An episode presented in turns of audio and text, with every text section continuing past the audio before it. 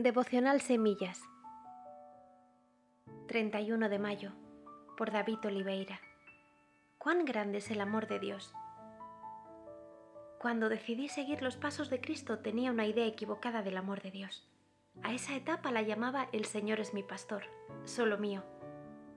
Creía que su amor no llegaría a las personas tan malas y que simplemente por el hecho de pertenecer a una iglesia y servirle, Dios me quería más que a los demás hasta que entendí que el amor de Dios era un poco más grande. A esta etapa la llamaría Padre nuestro que estás en el cielo. Entendí que el Padre no solo es mi Padre, es nuestro. Dios ama a la gente de mi alrededor de la misma forma que me ama a mí, ni un poco más ni un poco menos. Nos ama por igual.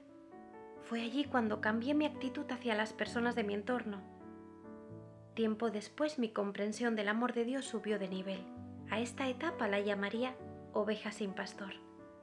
Todos somos ovejas, algunos están bajo la cobertura de Jesús, nuestro pastor, y otros son ovejas sin pastor.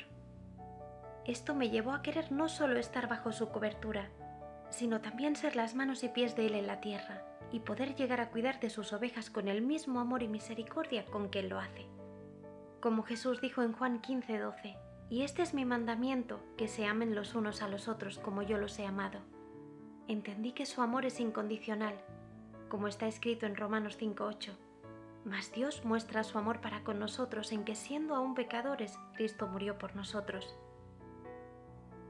Por más que yo intento agradar a Dios para que Él me ame más, más fracaso, porque no me ama por mis méritos. No tengo que esforzarme para que Dios me ame más. No tengo nada que tenga tanto valor para ofrecerle, para que Dios me recompense con su amor. Te hago una pregunta. ¿Eres capaz de amar como Dios ama?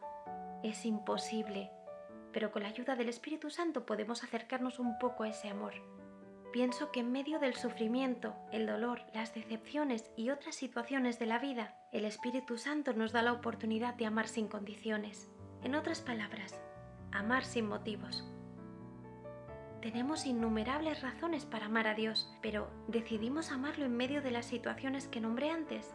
Recuerda que no teníamos nada para ofrecerle, pero Él nos amó al punto de entregar lo más precioso, a Jesús. Una de las formas de demostrar ese amor es amando a sus ovejas, las que tienen pastor y las que no lo tienen. No sé la situación que estás atravesando ahora mismo, pero te hago una invitación. Ama a Dios, ama al prójimo y aprende a amarte y aceptarte a ti mismo aunque no siempre tengas motivos para hacer todo esto. Te invito en estos días a que puedas reflexionar en esto. Por encima de todo, vístanse de amor, que es el vínculo perfecto.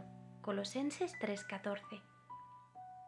Que nunca te abandonen el amor y la verdad. Llévalos siempre alrededor de tu cuello y escríbelos en el libro de tu corazón.